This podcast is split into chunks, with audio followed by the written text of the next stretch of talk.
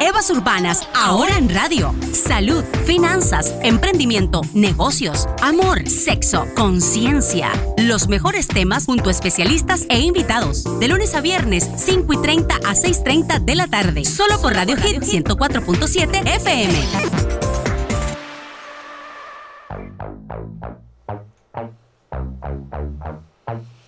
Buenas tardes, bienvenidos a Evas Urbanas. Gracias por estar en nuestra sintonía.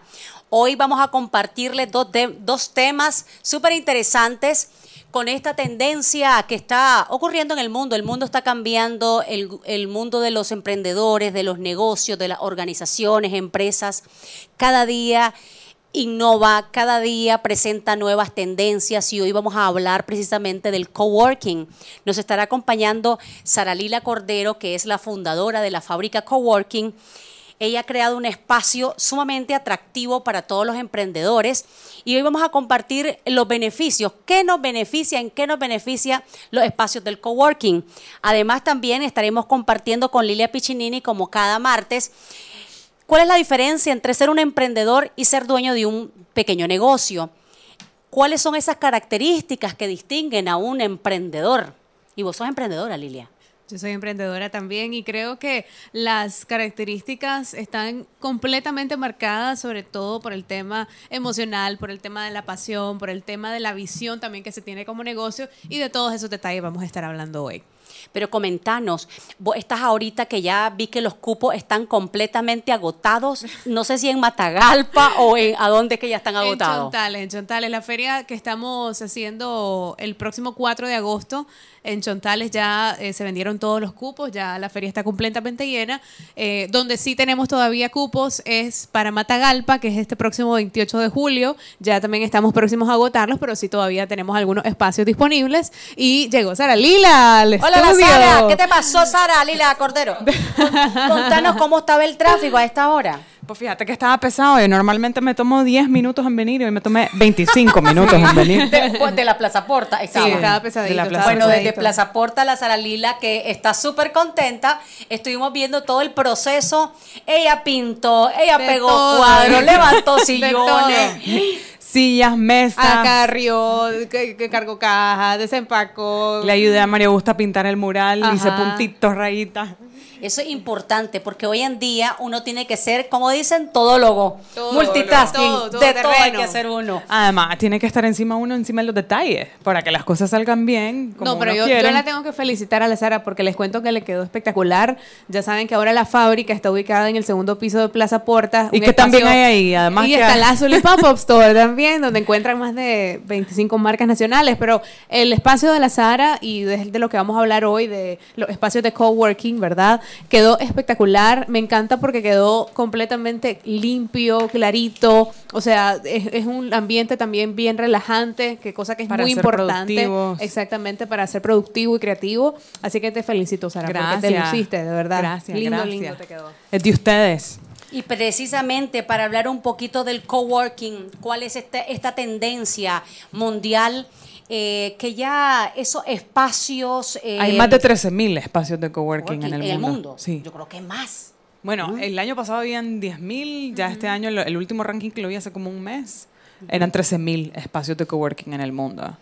Y, y, cómo fue? Porque está, estaba viendo un poquito de la historia de cómo fue que se que iniciaron estos espacios y me encantó porque digo, mira cómo qué interesante eh, cómo a raíz de una necesidad o de un comportamiento o de hábitos que de vez en cuando vamos experimentando como humanos, por ejemplo, cuando uno se queda sin, sin empleo o cuando decidiste emprender pero todavía no querés construir una oficina. claro y venís y de repente, ¿cuál es tu primer paso? Te vas a una cafetería que tenga internet. Y que además estás compartiendo, al final estás compartiendo espacio con un montón de, Estás compartiendo el internet prácticamente. Compartir el internet, el cafecito, las mesas, las sillas, todo.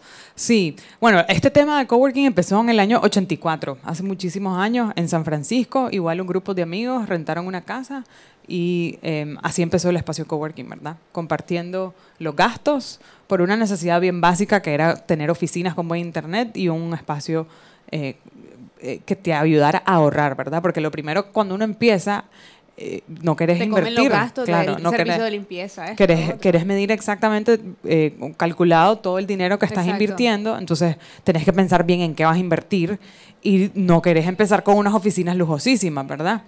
Em, entonces, así empezaron los espacios de coworking en el 84 en San Francisco. Ahorita hay más de 13.000 espacios de coworking en el mundo y hay estudios que confirman que estos espacios, los emprendedores que empiezan en estos espacios crecen 80% más rápido que los emprendedores que empiezan y crecen de una manera aislada, pues que, que trabajan o desde sus casas o empiezan por su propia manera.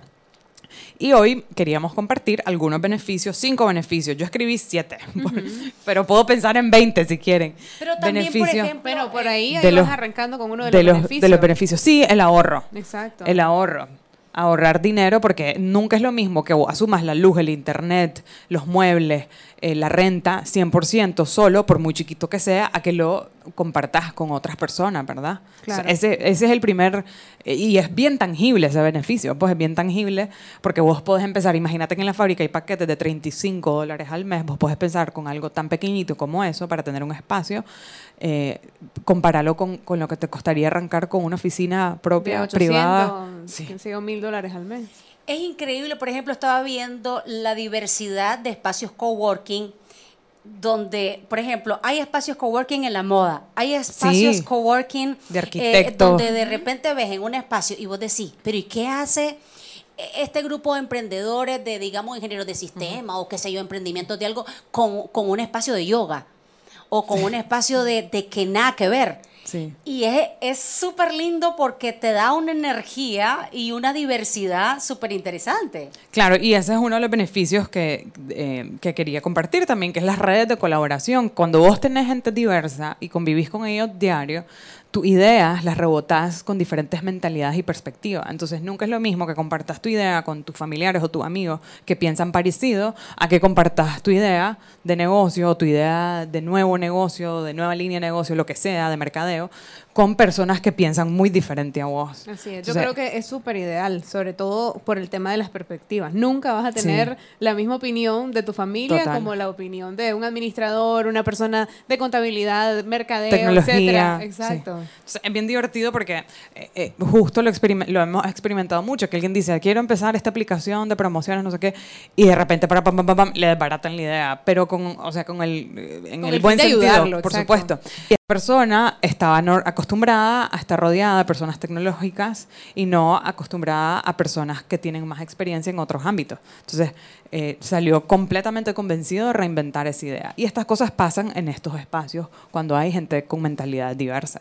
Ahora, cuando las personas se imaginan este espacio, ¿cómo lo describirías vos? ¿Cómo describirías vos el espacio de la fábrica para que se lo pongan como en perspectiva, ¿no? Ok, el espacio tiene dos palabras, productividad e inspiración. O sea, tiene que ser un espacio donde vos puedas ser productivo y lograr, eh, es decir, quiero pasar ocho horas escribiendo mi plan de negocio y lograr cumplir esas ocho horas pero al mismo tiempo que te inspire. Eh, y eso es un elemento bien humano. Te inspiran las personas, te inspiran los colores, te inspiran eh, todo lo que tenés a tu alrededor. Entonces, yo creo que esos dos es algo que lo hemos logrado cumplir, tener personas que inspiren, ya sea de ponentes hasta los mismos miembros de la fábrica, y tener un espacio que, donde pueda ser productivo. Es súper interesante porque precisamente eh, incluso se, se, dice que los millennials ahora no quieren estar en esos espacios eh, tan cerrados o tan escasos, digamos, en el sentido de que eh, lo típico, lo tradicional, sino que ya querés estar, pasás tanta cantidad de tiempo sea, imagínate que a veces pasas más tiempo en el trabajo que en tu casa. Entonces, ¿cómo debería de ser ese espacio? Claro. Divino. Por ejemplo, y tampoco y también hay reglas para sofá, para Sí, te puedes sentar en el piso, puedes subir tus pies en los cojines, puedes llegar, no hay un dress code, o sea, es decir, vos puedes llegar vestido como sos vos realmente. Hasta de ropa de ejercicio, por ejemplo, todo, sí, o sea, por ejemplo, en short, o sea, por ejemplo, hay, hay trabajos que te ponen límites y que te dicen no puedes venir en jeans. O sea, obviamente en un espacio coworking no, el, el, el la visión es que cada quien pueda ser auténtico y, uno mismo y eso incluye también tu vestimenta, es decir, no hay reglas. Y el otro tema también es que cuando sos emprendedor y no tenés un horario, en el caso de los espacios de coworking uno puede llegar en cualquier momento,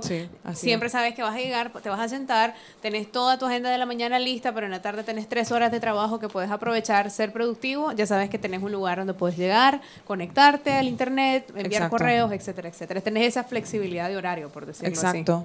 Sí, y eso es parte de, las, de los retos cuando estás emprendiendo también, que sos tu propio jefe y tenés que administrar tu tiempo. Y por eso también es, es uno de los beneficios tener eh, un espacio coworking porque te da estabilidad. Exacto. Es mucho más estable tener un punto de referencia donde vos vas a trabajar, te reunís con gente, te concentras, a diferencia de que estás en tu casa, en el café, en la reunión, y sentís mucha inestabilidad también cuando, cuando no tenés ese espacio fijo, o, digamos, que estos, espacios, estos espacios, por ejemplo, como el tuyo, están ideados para eso, porque a veces sí se está viendo que para economizar de repente te vas a un café, cosa que me ha pasado, y de repente vas a un café, pero te encontraste a menganita, sutanita, o hicieron bulla, o el y de repente te sentís que y además no te terminás gastando más al final. O sea, terminas, ay, que se te antoja un postre o que de repente te agarró la hora del almuerzo y agarras el menú y te pedís el almuerzo. O que no llegas solo por el café porque después te quedan viendo raro, ¿sabes? Ajá. y va a pedir algo de comer. una agüita, una agüita, por favor. Sí. No, pero sí, eh, eh, o sea, también está económicamente comprobado que es mucho más rentable y estable estar en un espacio coworking que estar yendo a los cafés todos los días. Eh, diría, diría el AINE. El AINE creo que tendría mucho que opinar sobre los gastos hormiga. Ahora, ¿hace cuánto, en qué año vos empezaste el coworking, la fábrica? 2016. ¿Cómo fue ese primer inicio? Porque en Nicaragua no estamos tan, tan, tan habituados a estos eh, espacios de coworking. Eh, exacto, que son diferentes. Creo que fue el primero, incluso aquí en Nicaragua. Ustedes arrancaron. Sí, mira, fue una experiencia bien interesante porque antes de empezar la fábrica, yo no la empecé a la loquera. O sea, yo me preparé y uno de los consejos más importantes que me dieron, eh, uno de mis mentores en fuera de Nicaragua y es alguien que tiene muchos espacios de coworking y me dijo, vos no vas a invertir en un espacio hasta que no tengas la comunidad. O sea, vos no podés abrir un espacio y abrir las puertas y esperar que la gente empiece a llegar. Vos vas a abrirlo con eh, usuarios fijos. Además con algo nuevo. Entonces, eh, la fábrica empezó con 26 miembros. O sea, yo el día uno, el primer día que abrí, ya estaba lleno. O sea, es decir, ya había gente que trabajara en este espacio. Entonces, yo lo que hice fue, me tomé un año juntando esta comunidad y al final, unos pocos meses antes de abrir, empecé a llamar y tocar bases con tocar las puertas de los emprendedores que yo sabía que necesitaban de este espacio y ellos unos empezaron a confirmar, otros declinar, pero cuando ya tenía un grupo sólido, lo abrí el espacio. Vos iniciaste con ofrecer estos espacios de coworking, pero también comenzaste a hacer programas de incubación de emprendimiento. ¿De dónde sale esa, esas ganas de querer hacer también trabajo ya de cerca y de la mano con emprendedores? Tiene que ver mucho con coworking. Yo la primera vez que fui a un espacio de coworking fue en el 2012. Y entré a uno de estos espacios y me hizo tuve esa sensación que acabo de decir de productividad y de gente inspiradora. Y yo dije, esto tiene que pasar en Nicaragua. Si la gente en Nicaragua eh, le encanta compartir, son generosos, eh, son muy colaboradores entre ellos mismos, hay muchas historias de emprendimiento, de éxito y de fracaso también que pueden convivir en el mismo espacio. Entonces, desde ahí empecé a buscar cómo el universo se alineara para que, para que estas cosas pudieran pasar. Entonces, eh, Ah, desde ahí desde, eh, empieza, digamos, este amor y estas ganas por eh, traer estos espacios a Nicaragua. Y no solo se trata del espacio también, porque la fábrica es mucho más que el coworking, se trata de, de venir a dinamizar y apoyar el ecosistema emprendedor y apoyar a emprendedores por de eso manera más amplia. Sí, Ahora, me gustaría que nos comentaras, por ejemplo, si alguien, eh, desde qué hasta qué, por ejemplo, ustedes tienen para personas que quieren solo llegar por el día o por el mes. Hay un day pass. Exacto. Mm. Hay un day pass. 15 dólares te cuesta si quieres estar todo el día en la fábrica.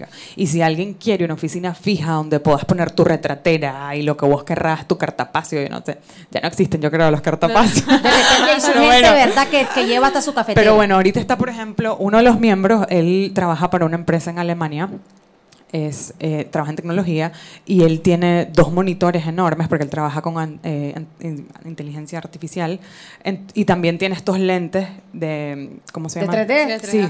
Ah. Entonces, todos estos equipos, él necesitaba un espacio fijo para dejar todos estos eh, monitores, etcétera, etcétera. Entonces, hay también para las personas como Juan, digamos, Juan Cuadra se llama, donde vos podés dejar todas tus eh, equipos tecnológicos yo, digamos, y eh, o sea, ustedes no, no es que yo tengo que llevar, por ejemplo, ni mi escritorio, ustedes ya, ya, todo, sino que nada más llevo, como quien dice, Aquí mi me computadora, me vengo a instalar. ¿Y cuánto uno tiene que pagar al mes? Para este espacio fijo, que es el más alto, 120 dólares. Y tenés tu oficina fija todo el tiempo. y no pagas ni luz, ni teléfono, no, no o sea, no pagas ni luz, ni aire. Servicio de limpieza, maravilla. Etcétera, etcétera. Y el internet es súper bueno porque precisamente tiene que haber un internet excelente para, para emprendedores que están trabajando en tecnología, por ejemplo. Que están descargando archivos, que están, enviando. Y que están trabajando con empresas también fuera de Nicaragua. Hay emprendedores que son proveedores de fuera de Nicaragua, entonces tenemos que tener un súper internet. Y gracias a Dios con el apoyo de DDI, esta empresa nos está apoyando con el internet y estamos haciendo un canje porque si no saldría. Creo que eso es importantísimo hoy en día, el Internet, sin el Internet, bueno, independientemente que trabaje o no eh, con eh, cosas tecnológicas, entre comillas, es que ahora, para cualquier tipo de negocio, no tener el acceso al Internet es estar muerto. Claro, no, es súper clave tener un buen Internet. Y, así empezamos. Pues la semana pasada que abrimos, llegaron a instalar Internet, pruebas, buenísimo, ya. Desde el día que comenzaste, ver hoy cómo está el ecosistema de emprendedores en Nicaragua. ¿Qué es lo más gratificante, lo que más has observado que ha eh, evolucionado en el país? Bueno, hay, muchas cosas, pero uno de los elementos es el tema de la creatividad y la tecnología. Veo cada vez eh, más personas inclinadas en desarrollar aplicaciones, desarrollar comercio electrónico y ya están entendiendo y montándose ese tren, digamos, más global de emprendimientos tecnológicos y creativos. Eh, ¿Cuál dirías vos que, digamos, a ver, porque vos no solamente ofreces el espacio de coworking, sino también eh, asesorás ideas de negocio? Eh, no necesariamente la persona que llega eh, a, digamos, a rentar un espacio va a tener tu asesoría. Eso es por aparte. Sí, eso es Pero por tienes una gran ventaja también, porque ahí estás vos todo el tiempo. Y también parte del valor, sí, eso es cierto también, la mitad de mi tiempo, y me encanta, lo disfruto muchísimo, escuchar las ideas de negocio, ya sea de los miembros o de la gente que se acerca a la fábrica. Eh, y al, al, fin y al cabo tienen sus minutitos gratis de asesoría, ¿verdad? Claro. Pero Eso es el valor agregado, por decirlo así, también cuando llegan y pueden compartir con vos, porque rápidamente eh, creo, y las veces que he conversado con vos acerca de proyectos o cosas que se me ocurren hacer y eso, das como las palabras clave que te dicen, mm, voy bien, no, mira, no desperté interés. O sea, sos una persona que está tan capacitada y ha tenido tanta experiencia ya, que de alguna manera podés entender, ¿no? Rápidamente si es algo que va por buen camino o mal camino. Así que tenerte ahí también es un tremendo valor agregado. Gracias. Bueno, ya saben, va incluir mi presencia ahí en la, membresía de la fábrica.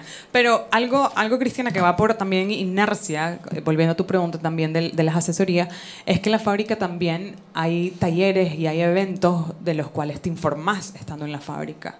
O sea, por ejemplo, el 25 de julio vamos a hacer un fuck up night que vamos a tal vez en la próxima semana a hablar. Va a ser ahí. Va a ser en la, fábrica. Que siempre he querido ir a esa bendita fuck night y no, no he podido. Ahora ya vas a poder. pero miren qué interesante para los que nos están escuchando. Estas eh, tertulias donde en vez de llorar usted se va a reír, pero se va a reír de los fracasos de los demás. Pero para no causarles un shock, es precisamente que en Latinoamérica de repente el término fracaso es catastrófico cuando es algo que debería de considerar, considerarse sine qua non del éxito. Así es.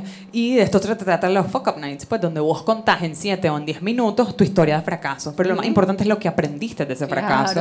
Y lo, lo compartís de una manera abierta que todo el mundo ve que es común y es cotidiano y es parte del camino de, de cualquier emprendedor meter las patas. Y hay mil maneras de meter las patas. Claro. Y de, esas mil hay dos mil lecciones. ¿Cuántas historias de fracaso se cuentan en una noche de, de pata? ¿Cuántas entre tres, entre tres y cuatro. Son tres y cuatro ponencias. Sí, entre tres y cuatro ponencias. de pata que nos podás compartir? Porque bueno, de repente uno escucha algunas que vos decís, no lo puedo creer.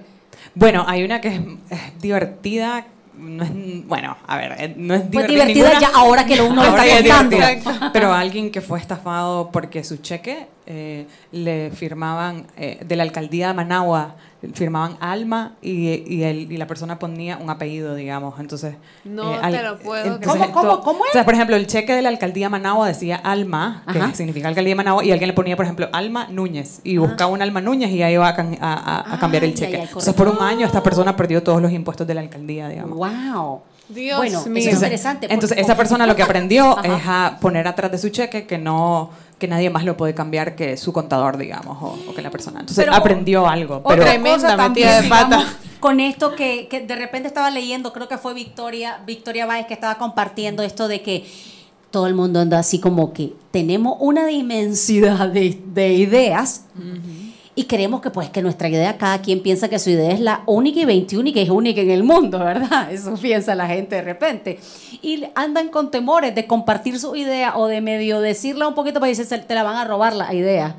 Bueno, eso es un poco desfasado, digamos. ¿Verdad? Pero, eh, a, ver, ¿qué es lo que pasa? Cuando vos no compartís una idea, esa idea no evoluciona, no recibís retroalimentación de tu idea. Cuando vos compartís tu idea, esa idea recibe retroalimentación, alguien te dice si le gusta, por qué le gusta, si no le gusta, por qué no le gusta y qué es lo que haría para mejorarla.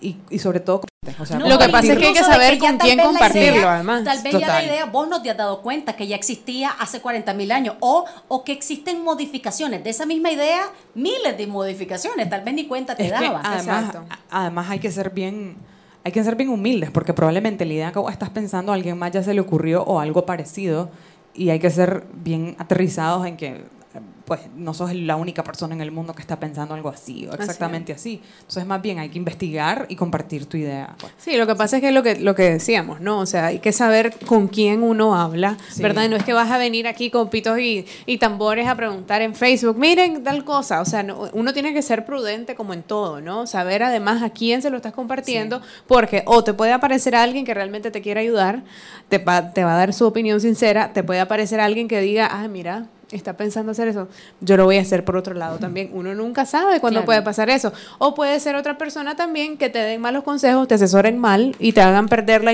la, emoción y la ilusión por un proyecto que pudo haber funcionado y dejaste que cualquier persona que no tenía algún tipo de, de peso, por decirlo así, te dijera, no, no me gusta, porque simplemente no le gustaba. Entonces hay que tener, eso es como el cuidado como con los sentimientos de uno también, en las relaciones personales, sentimentales y todo. No puedes contarle a cualquier persona lo que te está pasando o lo que se está ocurriendo hacer. Tenés que escoger muy bien con quién hablarlas. Por eso es que es importante rodearte de gente positiva, que aporte.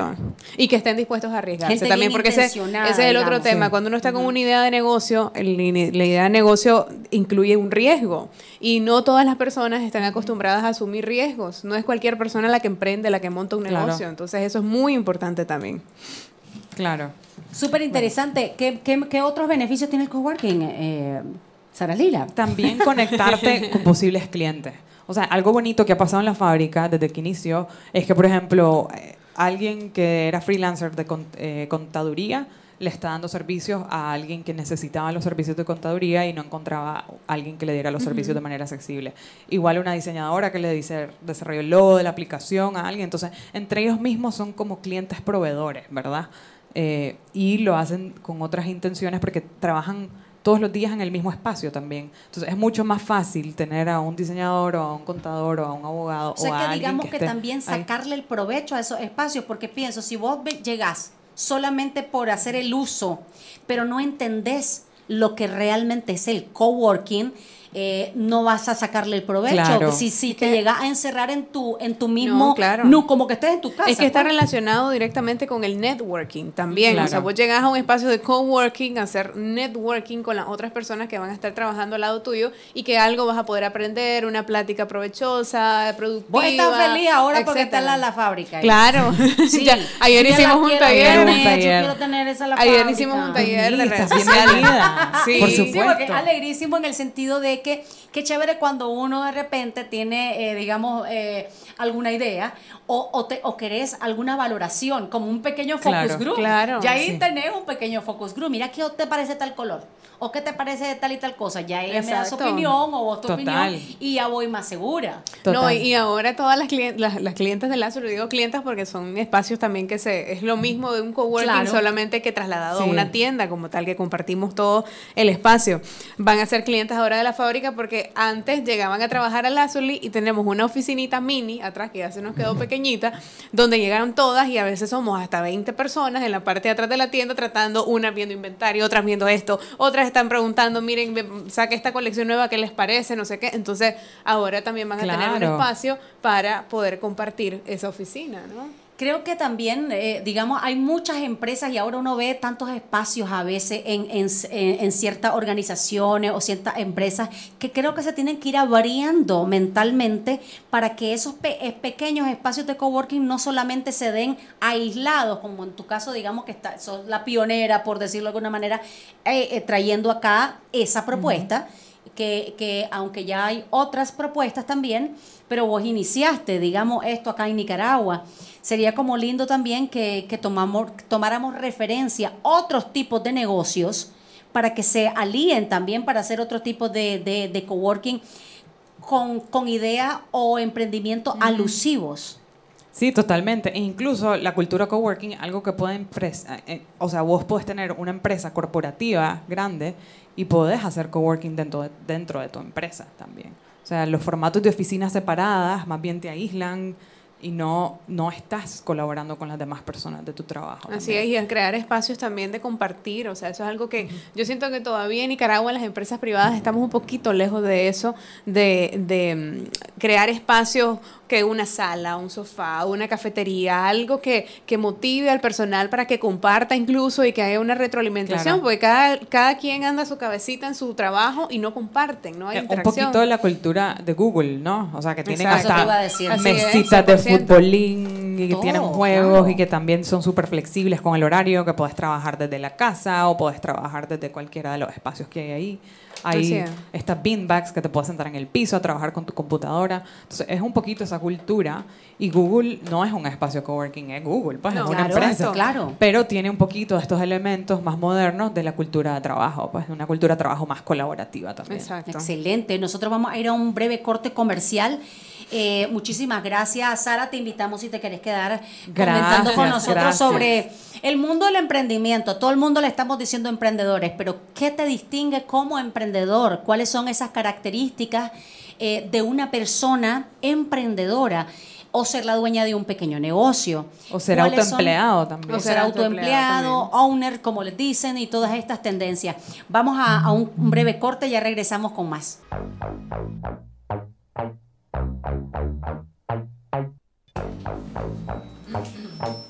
Estamos de regreso en Evas Urbanas compartiendo temáticas a esta hora de la tarde. Ya son las 6 de la tarde, se nos va volando y este año Es que somos una chachalaca, no paramos de hablar. Lilia, mucho, Lilia.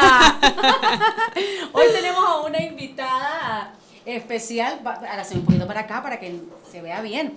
Estamos con eh, una emprendedora que nos va a compartir un poquito de su historia eh, de vida. Marcela Lagunas Carvajal es mexicana, tiene 25 años de experiencia y viviendo en Nicaragua, es abogada de profesión y tiene una maestría en Derecho Empresarial, casada y con tres hijos. Así es, correcto. Muchas gracias. tus hijos?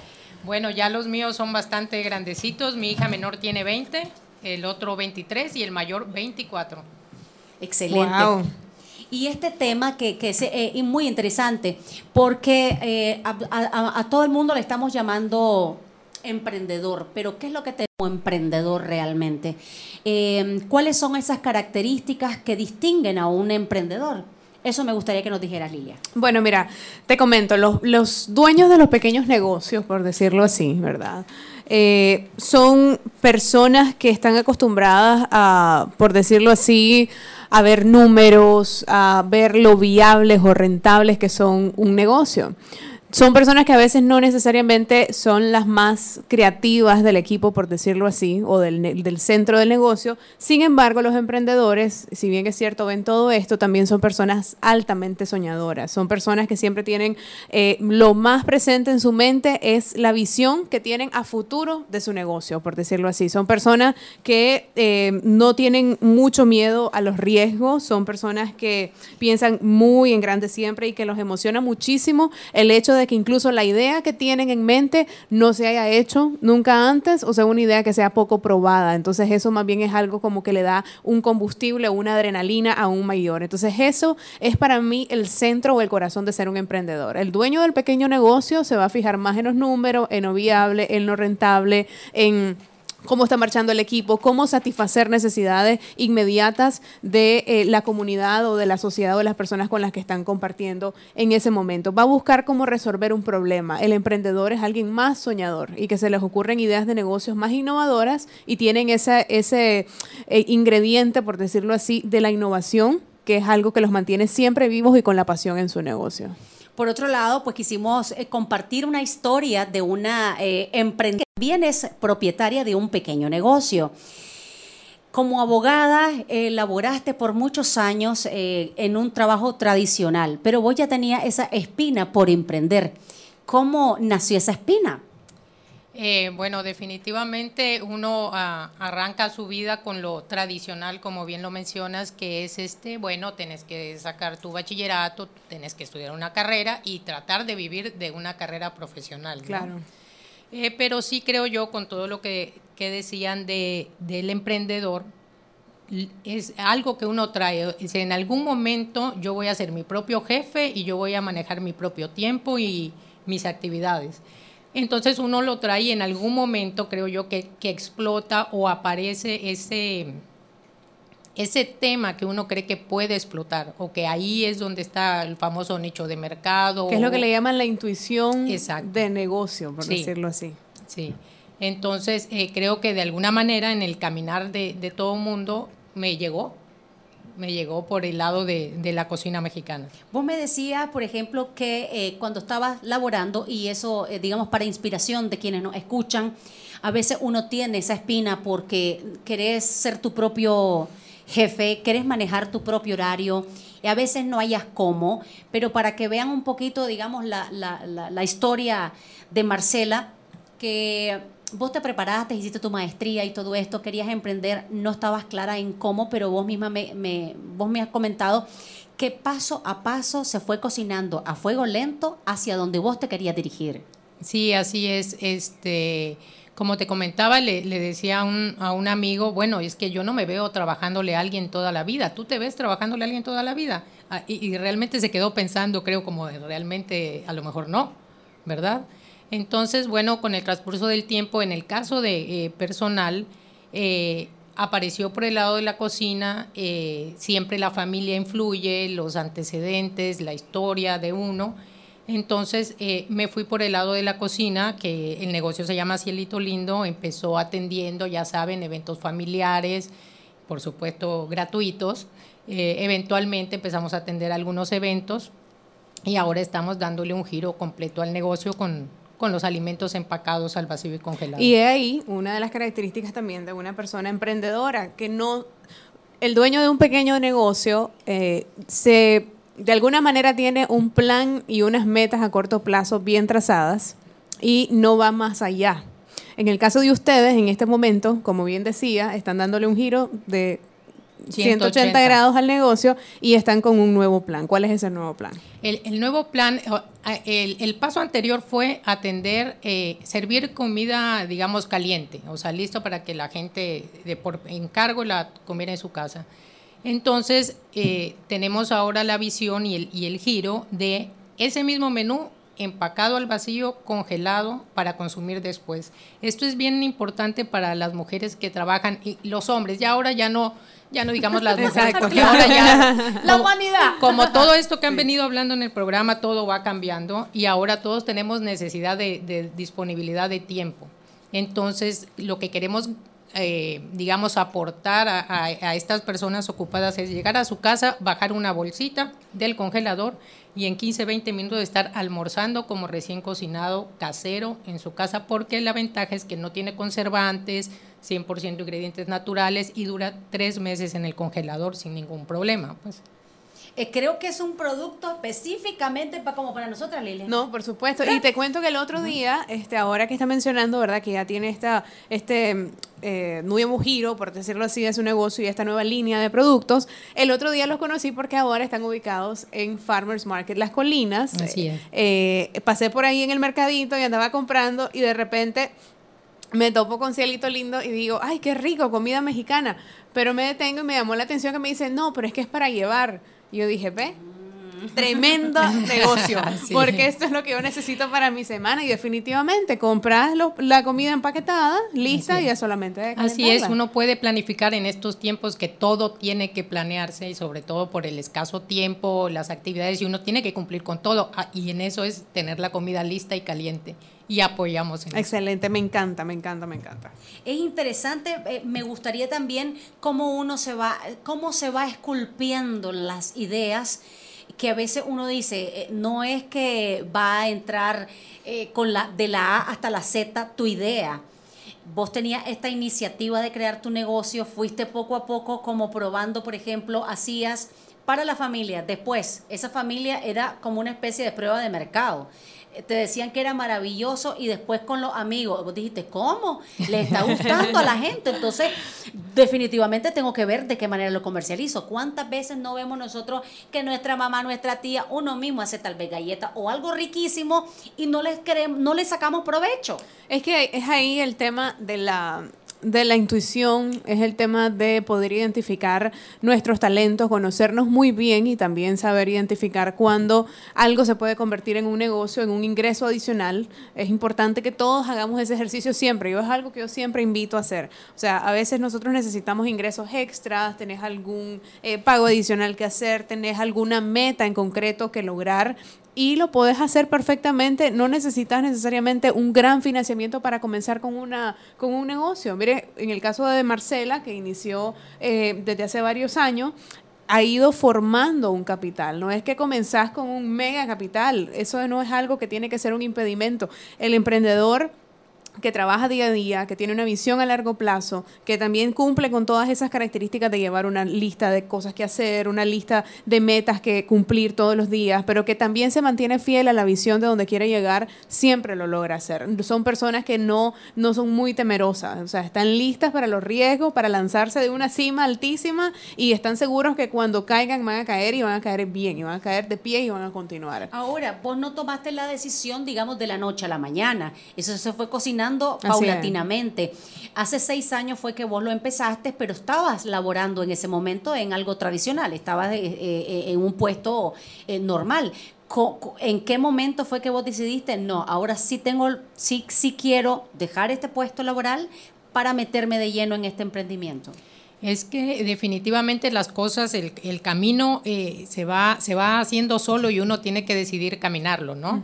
Y en este caso, bueno, el trabajo tradicional estaba presentando algunos inconvenientes y creo que era el momento de, así como estoy dando el giro del negocio ahorita, en ese momento dar un giro a, a la forma de trabajar y no estancarnos en que, bueno, no, porque si estudié esta carrera y saqué un máster y tengo que, tengo que cumplir con, con lo que es lo tradicional, ¿no? Y bueno, hay que tomar la decisión, da temor, da, valdrá la pena, ¿no?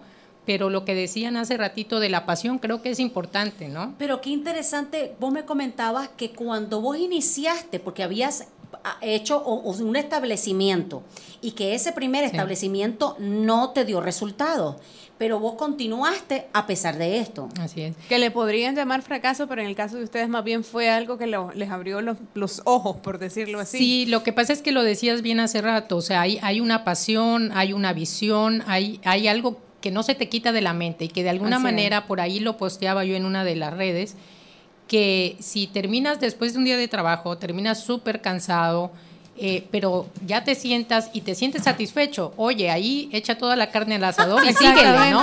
Exacto. En estos seis años, ya como emprendedora y como dueña de un negocio, ¿verdad? Eh, ¿Cuáles consideras, Marcela, que han sido los principales retos que ustedes han tenido en el camino de montar este negocio? Eh, bueno, los, eh, siempre hay muchos retos y dificultades que todos eh, tenemos.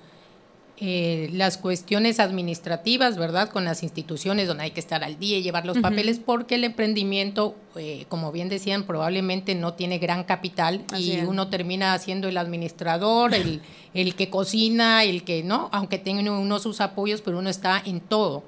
Entonces, esa puede ser una dificultad para una emprendedora. ¿Y cómo, lo, ¿Y cómo pudiste manejarlo? ¿Qué les recomendarías con ese tema de cuando te toca hacer de todo prácticamente en tu negocio? Definitivamente la planeación. O sea, hay que planear, hay que sentarse, hacer una lista y decir, bueno, tener claro el objetivo siempre de a dónde quieres llegar y qué quieres hacer.